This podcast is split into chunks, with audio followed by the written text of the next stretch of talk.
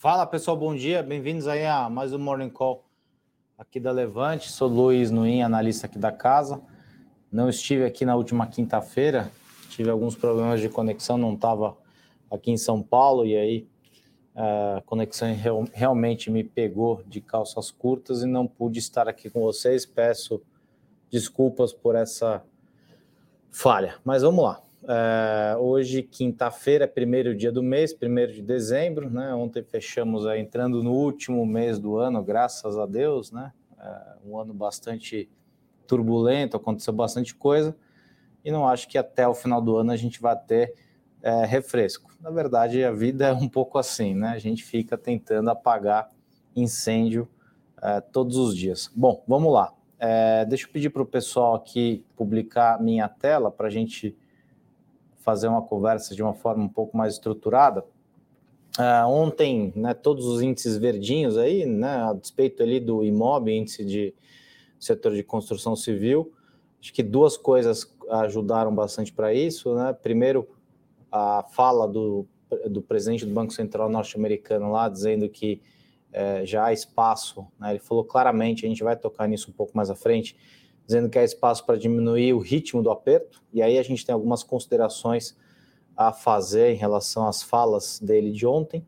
Uh, isso acho que animou tanto lá fora quanto aqui, e aqui também as histórias de desidratação da tal da PEC, né, no famoso trem da alegria que virou essa equipe de transição, um negócio meio maluco. Então, tudo verdinho aqui, Bovespa verdinho, os índices uh, secundários também todos verdes, lá fora basicamente tudo verde. Aqui é já de hoje, né? O Eurostox, o FTSE na Inglaterra e na França e na Alemanha também.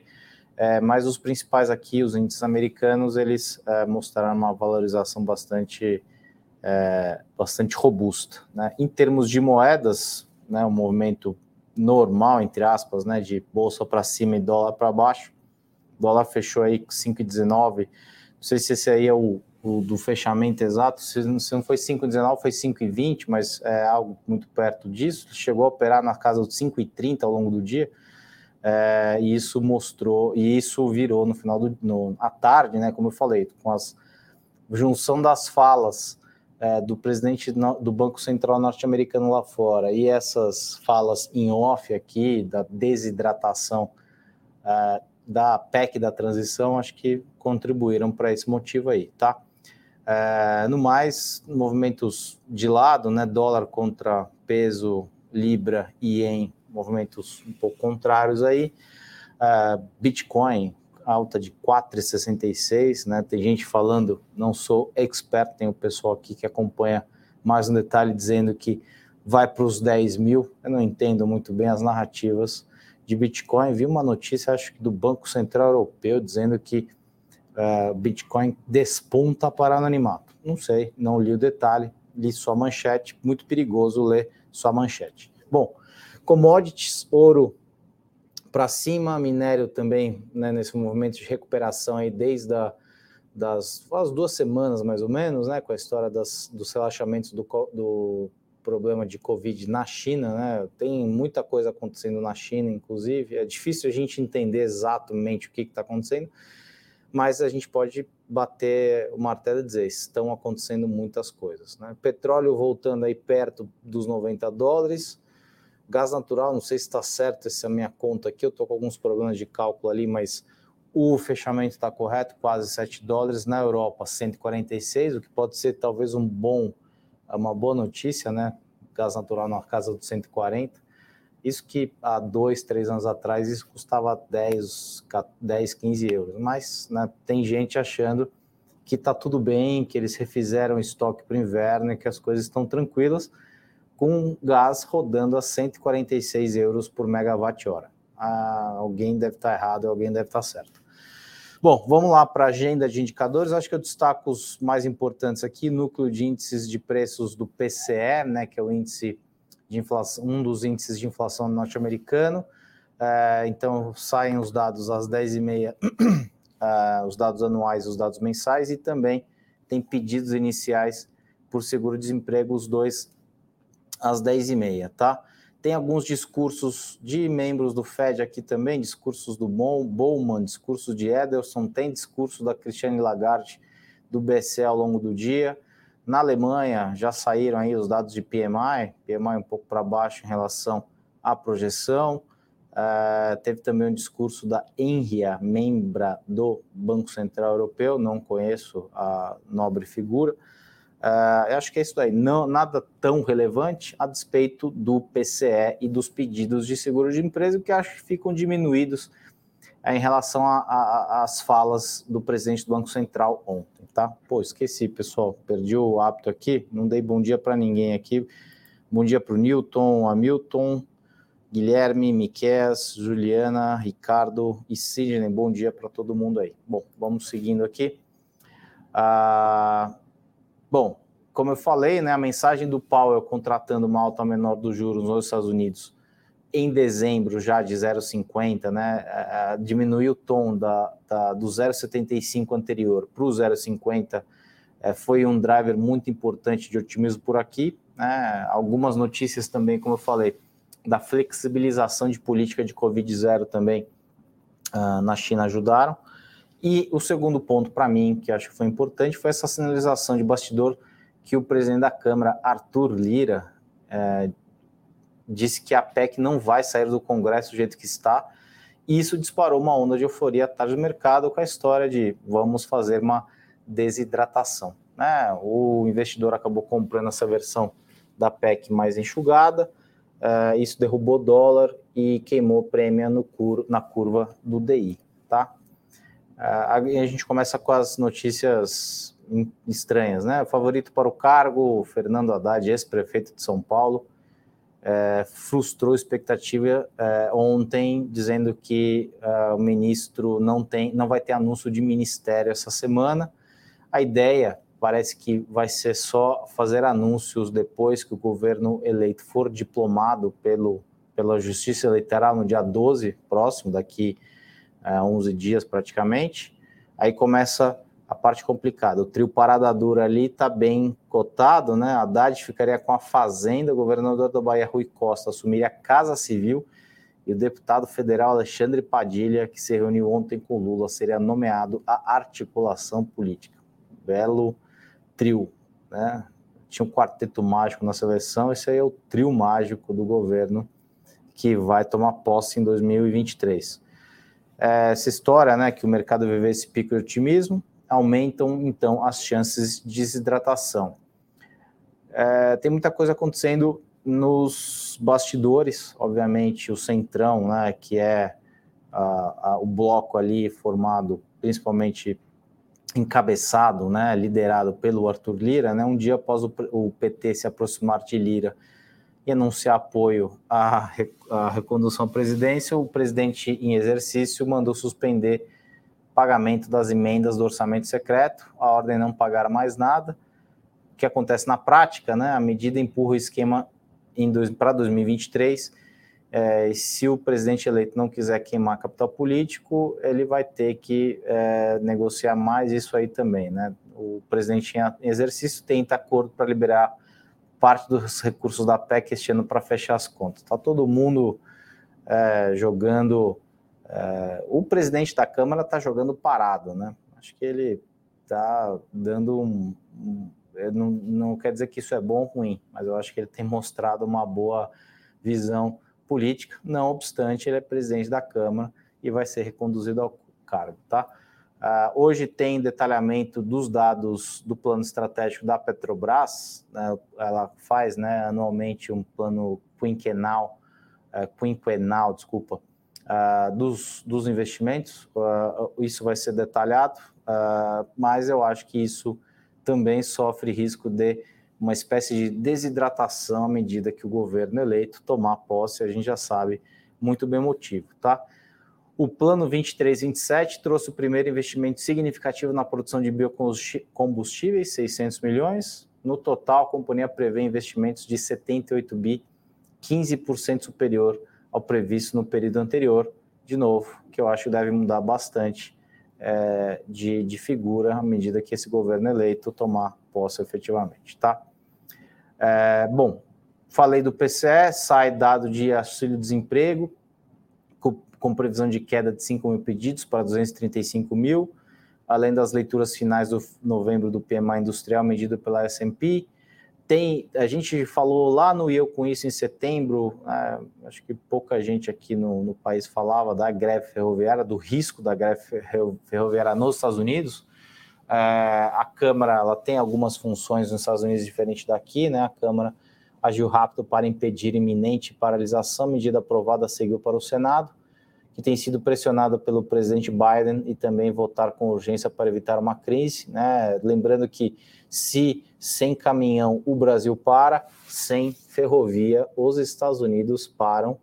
É, transporte ferroviário é muito relevante na malha logística do país e isso vem já desde setembro, né? A, a categoria pedindo aí algumas, não diria nem regalias, né? Mas é, dias de ausência por doença remuneradas, algumas coisas é, de, entre aspas, de benefício para a categoria como um todo, tá? É, vai ter também uma discussão é, da OPEP, a OPEP vai se reunir virtualmente, agora é, o, se encontra é, físico ou virtual, ele acaba sendo um indicativo de quão importante o evento pode ser. Né? O OPEP, no próximo domingo, uma fonte da Reuters indicou que a decisão do cartel e de seus aliados realizar o encontro de forma virtual significa baixa possibilidade de mudanças na política de produção. Lembrando que a última reunião feita há um mês, talvez um mês e pouco atrás, foi presencial e anunciou um corte é, no headline de 2 milhões de barris dia, tá?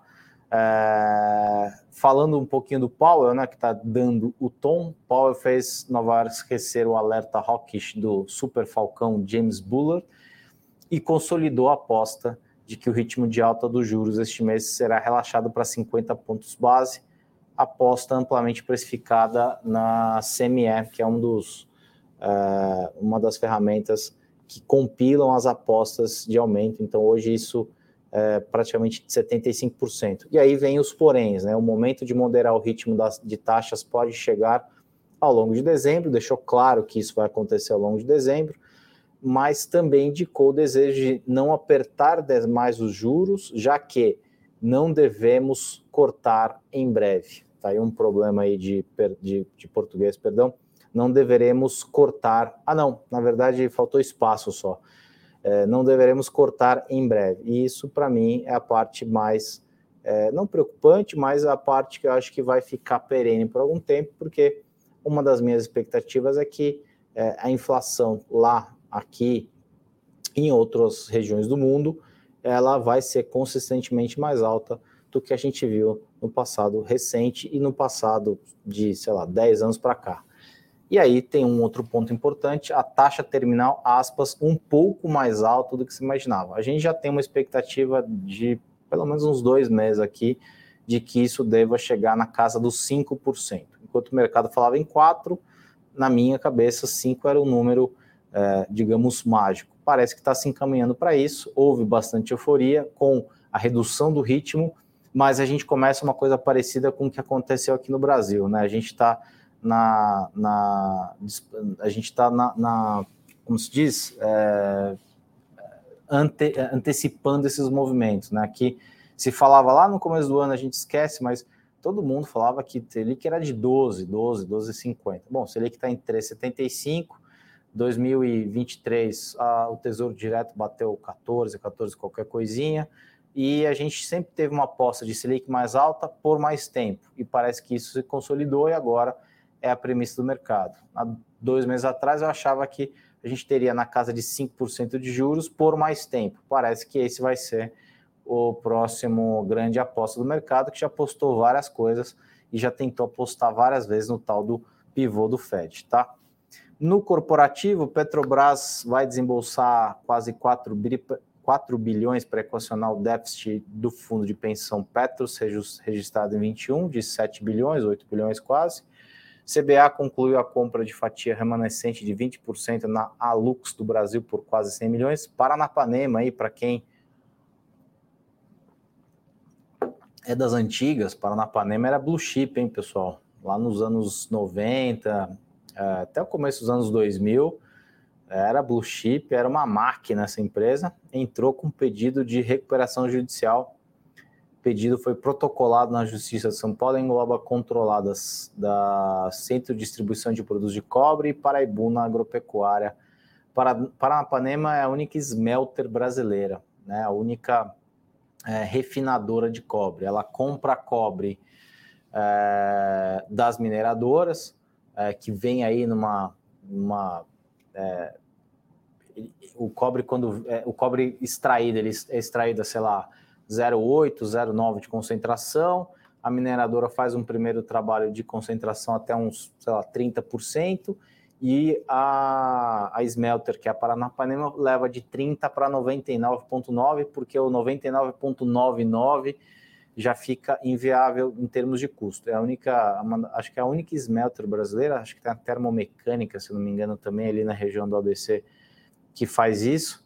É uma empresa, infelizmente, infelizmente não, ela é necessária, né? A gente, é, ela produz cabos de cobre e tudo mais, é uma empresa que tem uma, uma função importante nessa cadeia do cobre, é, mas de forma standalone, como ela é hoje, ela não é integrada, ela acaba ficando espremida entre o preço do cobre de tela, que é o preço de venda dela, e a mineradora, que detém efetivamente o material, matéria-prima dela, ela acaba em muitos momentos sendo espremida uh, entre dentro desses três de, de, dessas três etapas, ela fica no meio e ela acaba sendo espremida, tá?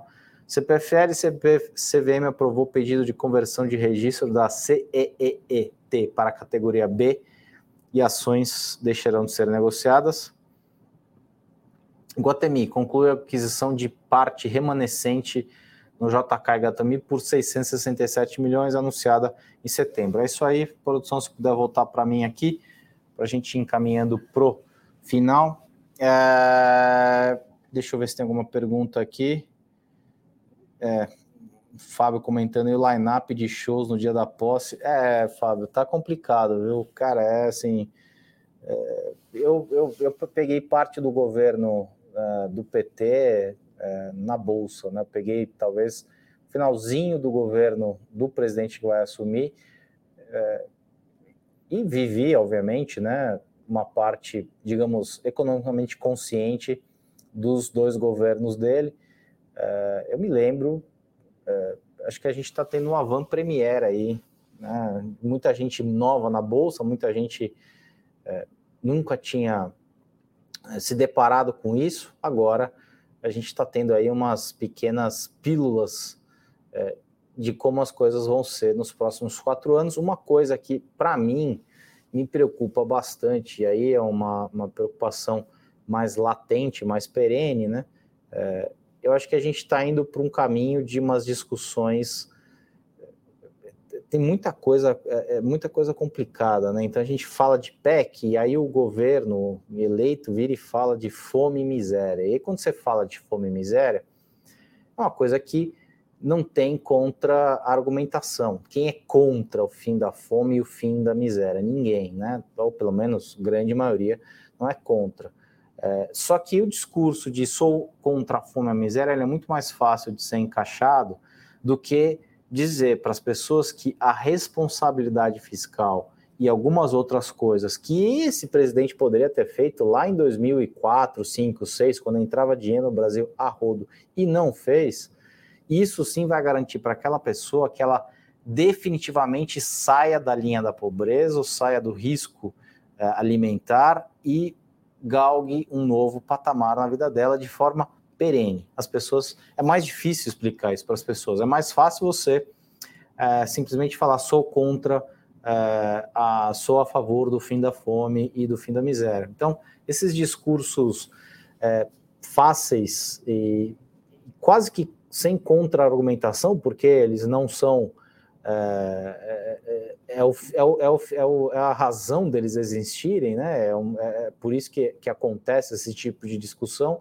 Acho que a gente vai ver com muito mais frequência. E aí as redes que são agora que a, a, a militância aí mais né, assídua vai perder, ou pelo menos aparentemente vai perder um pouco da sua força com essa aquisição do Twitter, que era como se fosse um uma, uma, uma trincheira dessa turma, né? É fácil você criticar uma série de coisas do seu da sua casa, do Twitter na Vila Madalena, né? É muito fácil fazer essas críticas, é difícil viver na pele, mas viver na pele hum, talvez não seja tão importante. Então, acho que a gente vai ver muito dessas discussões é, talvez pouco relevantes, né? É o famoso bode na sala, coloca um bode na sala e depois você tem que lidar com aquele problema, porque os nossos problemas, é, talvez um pouco mais latentes, né, um pouco mais é, é, constantes aqui no Brasil, eles infelizmente eles demoram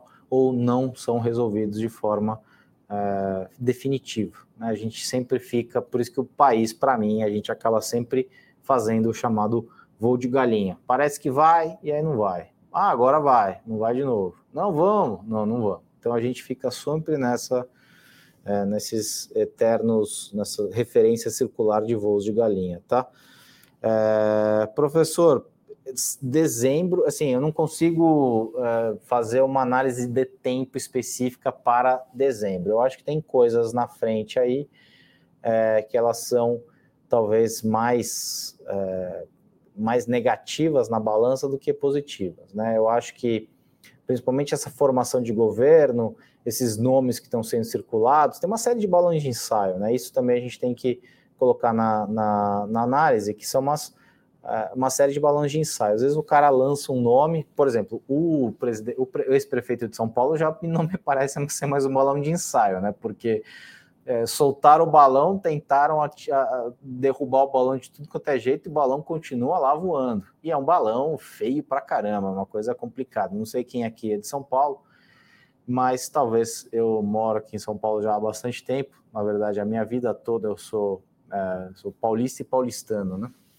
É, acho que tá, para mim foi um dos piores prefeitos que a gente teve é, até no meu conhecimento, né, até, até minha consciência política, para mim, foi um dos piores prefeitos que a gente teve na cidade de São Paulo até hoje, e sempre com esse vernizinho de ah, eu sou isso para o social.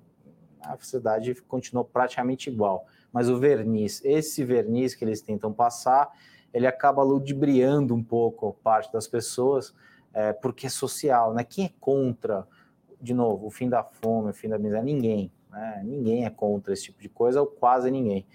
É, então, é, eu, eu, tenho uma forma de, de pensar em algumas situações. Eu já falei aqui, até uma pessoa criticou. Infelizmente, eu gosto muito de cachorros. Né? E quando, antes de ter cachorros, quando eu estava em alguma situação que eu ia começar a rir numa, numa, numa situação que eu não podia rir, eu pensava no cachorro atropelado, porque eu ficava com dó. Aí, quando eu tinha dó do cachorro atropelado, eu perdia a vontade de rir. Fica aí até uma dica para quem está naquela situação de trabalho, o cara fez alguma coisa, você quer cascar o bico e não pode por causa da situação. Pensa no cachorro atropelado, você vai ter dó da situação e aí você vai perder a vontade de rir. É mais ou menos isso. O cara, poxa, eu quero tirar as pessoas da linha da miséria. Puta, quem não quer? Eu também quero. Né? Ah, mas vocês são da Faria Lima. Escuto muito isso.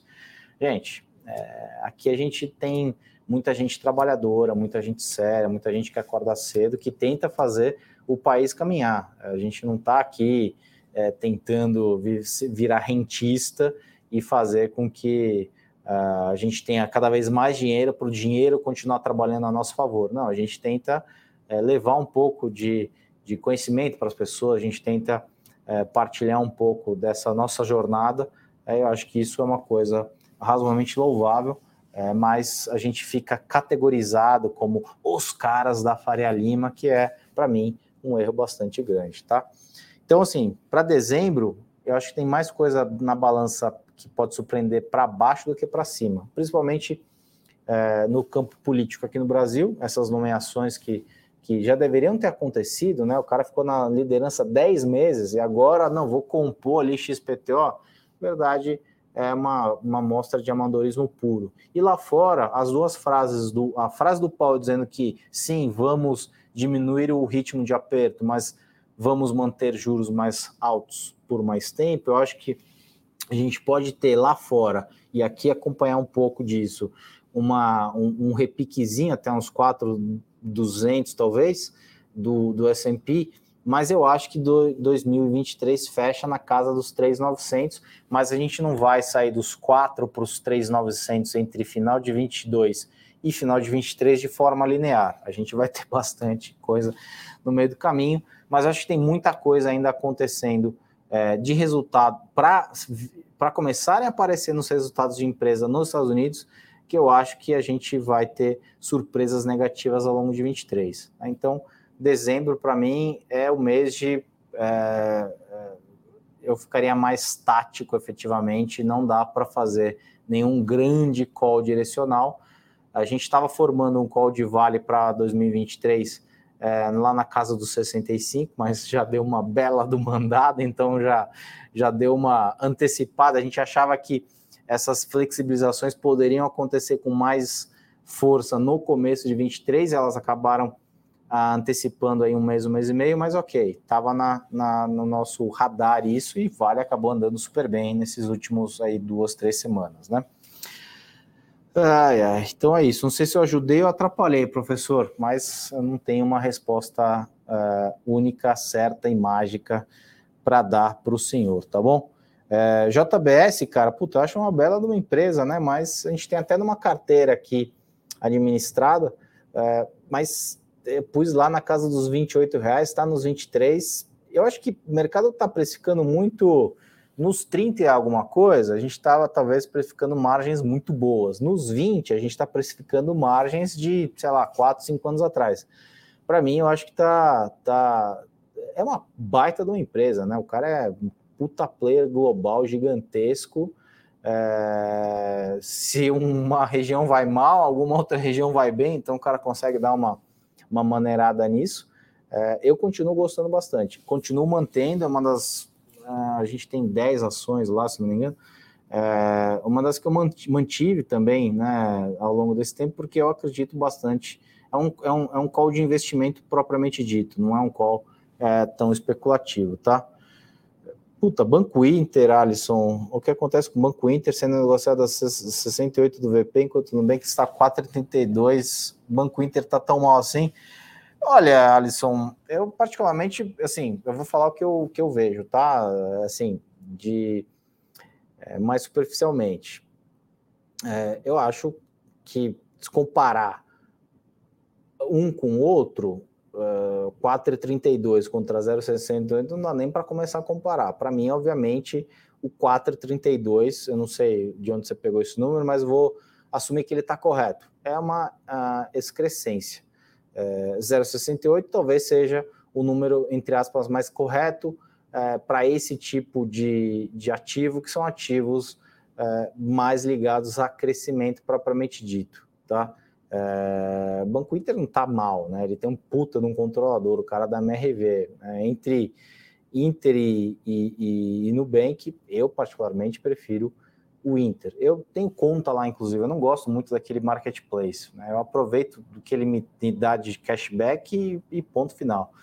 Mas eu acho que os dois têm, têm sofrido muito por conta de todo esse cenário é, de enxugamento de liquidez. Né? Mas entre um e outro, eu acho que Banco Inter está mais, entre aspas, é, eu nunca usei Nubank, tá? Estou falando do ponto de vista de usuário. É, mas eu acho que o Banco Inter tem uma um perfil um pouco diferente do Nubank. O Nubank, até acho que ontem, anteontem, né, o, o, um dos fundadores lá disse que não vai mais receber as os stock options, alguma coisa do tipo, não lembro muito bem. Mas é difícil de você é, definir o valor correto disso daí. Né? Então, o próprio Nubank, quando saiu, acho que foi a 10 dólares, se não me engano, foi a 4 dólares. Foi assim, duas, três semanas. Então, quer dizer que a 10 dólares estava errado e 4 está certo? É, por que, que saiu a 10 então? Quem pagou 10 se estava valendo 4? É, são as perguntas que a gente tem que fazer nesse meio do caminho, tá? Estou é, de volta, José. Ah, o Hamilton, com sempre comentários bacanas aqui. Acredito que o próprio PT é contra, porque se acabar, perdem uma parte do eleitorado. É, também acho, Hamilton, concordo com você aí. É, concordo também, existem pessoas que são realmente na miséria uma boa parte também que é, é o famoso nem nem, nem trabalha e nem estuda. Né? A gente tem no Brasil uma figura do nem nem. É um negócio maravilhoso isso. É... eu acho que sim, a gente tem que ter. O, o Brasil é, tem muito pessoal desses liberais, né, que falam menos governo. Eu acho que o Brasil é um país que precisa de um Estado forte, mas não é um Estado intervencionista, é um Estado que atue efetivamente nas mazelas da população. Ponto. Deixe o livre mercado fazer a sua parte e o Estado, é, muito mais é, eficiente, faça aquilo que é de fato o seu dever, né? Que é tirar as pessoas. A gente tem muita miséria no país? Tem, tem sim. Só que a gente só consegue. Eu, eu não lembro onde eu li, na, num dos relatórios que a gente soltou essa semana aí, de uma frase do Bolívar Lamounier, um cara que é cientista político, eu gosto bastante dele. É, é, é, como é que é? Plano social são três coisas que você é, pode fazer para ter um desenvolvimento social: crescimento econômico, crescimento econômico e crescimento econômico. É isso. Como a gente fica, de novo, nesses voos de galinha, a gente acaba sempre voltando para estaca zero. É... Ó, oh, Tiago, então, eu acho o seguinte, cara, como a gente já sabe que a política do novo governo, então fala de estratégia para se sair bem diante de um mal já conhecido. Eu acho que sim, eu acho que é um mal bastante conhecido. É, eu acho que tanto aqui quanto lá fora, né, se a gente estiver falando é, de bolsa lá fora também, eu acho que 2023 vai ser um ano de stock picking violento. Eu provavelmente ficaria fora uh, de estatais, das estatais que são as, sempre as primeiras estatais alvo né, do, do, desses governos que a gente já conhece, por exemplo, Banco do Brasil e Petrobras, é, tentaria olhar para alguma coisa de commodities efetivamente, como a gente falou aí de JBS. Eu acho que Vale ainda pode, Vale dar uma olhada em Vale propriamente dito. Continuaria olhando algumas empresas de petróleo, mas não Petrobras propriamente dito. Eu olharia empresas é, com negócios é, estabelecidos, com geração de caixa e não tentaria apostar em maluquices é, ligadas a crescimento, porque eu acho que a gente, infelizmente, é, não vai ver um crescimento tão pujante ao longo de 23 e também continuarei olhando com algum carinho para a renda fixa, que eu acho que todos os, uh, os efeitos que dessas discussões estão acontecendo, eles acabam impactando diretamente na precificação de renda fixa. Infelizmente, a gente tem uma quantidade de ativos disponíveis no Brasil em renda variável limitada. A gente sempre acaba voltando para os mesmos nomes, nomes talvez que eu possa considerar chamar de um pouco mais defensivos, tá? Uh... Desculpa, eu não, não, perdi aqui, Thiago. Eu, não, eu acho que eu te respondi agora. Uh... Olha, Eduarda, eu, eu faço FIS aqui, tá? Eu tinha uma história de FIS desde o começo do ano que eu achava que o IFIX ia ficar de lado. Deixa eu ver aqui se eu estava razoavelmente certo ou errado. IFIX no ano andou 2,23. Né? O IFIX acho que passou um pouco daquelas ondas iniciais de juros para baixo, mercados mais arriscados, entre aspas, para cima. Eu continuo preferindo uh, papéis, tá? Uh, ativos ligados a papéis, uh, por conta de todo esse embrólio de, de, de, fiscal que a gente está vendo por aí. Eu acho que isso vai forçar uh, juros mais altos por mais algum tempo. E na contramão, obviamente, a gente vai ter uh, crescimento econômico bastante, bastante tímido. E isso prejudica, obviamente, tudo que é ligado a tijolo, uh, que depende muito mais de crescimento econômico para conseguir ter algum poder de barganha na precificação dos aluguéis e dos ativos que esses fundos compõem. Então, assim, eu, para ações, eu acho. Eu lembro que há dois meses atrás tinha todo mundo falando, né? Que bolsa no ano que vem era 150 mil. Aí eu olhar e falava, gente, mas como assim 150 mil? A gente está na eleição, a eleição vai mais ou menos assim, assim, assado, o governo é assim, assim, assado. Como é que a gente está olhando bolsa 150 mil? O que, que tem que subir ali para a gente ir, ir a 150 mil? Eu achava um pouco exagerado. É, eu acho que a gente é, pegou, eh, vai pegar um ano complicado, mais, né, uma continuação de um ano razoavelmente complicado, é, e o stock picking vai ser, de novo, acho que a, a grande tônica do ano, ou operações mais de curto prazo. Eu acho que FII é uma, é uma boa, é uma boa é, opção por conta, FIIs ligados a papel, por conta desse, desse perfil um pouco mais defensivo é, na garantia do poder de compra, que no final do dia é o mínimo que a gente tem que olhar é o nosso poder de compra sendo garantido dia a dia, tá? É... Eu não gosto disso daí não, Alisson. Um projeto de lei que está parado no Senado que cria um fundo de estabilização dos preços dos combustíveis usando o dividendo da Petrobras pagos à União seria a melhor solução? É, eu, sinceramente, esse é um dos pontos que eu acho que a gente tem que ter sim efetivamente o livre mercado. Né? A gente não tem que criar subterfúgio para criar um fundo de estabilização para. A gente tem que resolver o problema de uma vez por todas. A gente tem que entender que o preço do petróleo é preço do petróleo lá fora vezes o câmbio. E o câmbio tem muita coisa que esses senhores que propõem essas leis e essas uh, uh, formas de tapar o sol com a peneira, elas acabam não. Então, assim, a gente fica sempre tapando o sol com a peneira, sol com a peneira, e aí você começa a criar um, uma colcha de retalho. Você olha no final do dia, você não consegue resolver nada. Né? E aí, aquele nicho que conseguiu algum tipo de benefício, por exemplo, eu já trabalhei numa empresa que implementou um projeto na Zona Franca de Manaus. É, a gente conseguiu, de largada, 18% de rebate de ICMS para fornecimento ali na própria região e 75% de rebate de imposto de renda, sob a alegação de que a gente faria uma inovação tecnológica, que era uma das coisas mais simples que eu já vi na minha vida em termos de tecnologia, e contratou três pessoas. Então, quer dizer, a gente estava bonito dentro do protocolo do da Suframa, da Zona Franca de Manaus, mas de fato aquilo, é, a forma de fazer não estava bem feita do ponto de vista da criação da Zona Franca de Manaus. Então, a empresa que eu trabalhava se beneficiou horrores da implementação de um projeto lá, com 75% de rebate no imposto de renda, não trouxemos de fato nenhum tipo de inovação e ainda temos, tivemos, conseguimos dar 18% de desconto na cabeça do preço, porque era o meu rebate de ICMS.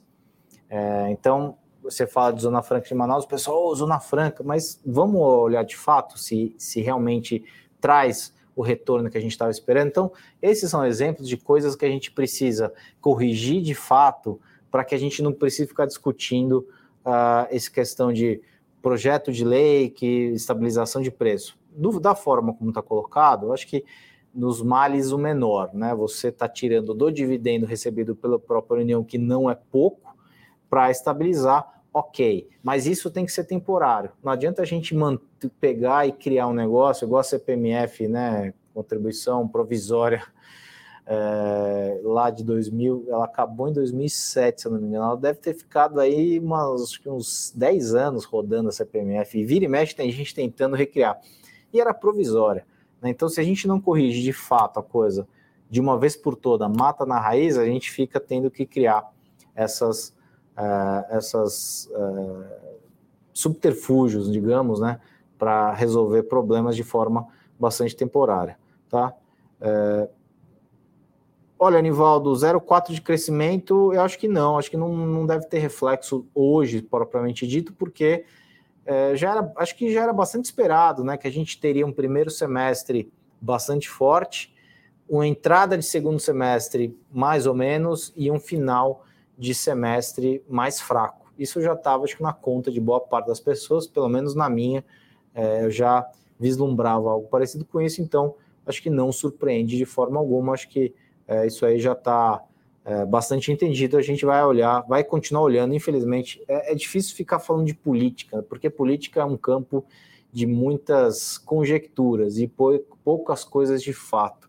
Mas, infelizmente, é o que temos para hoje, tá?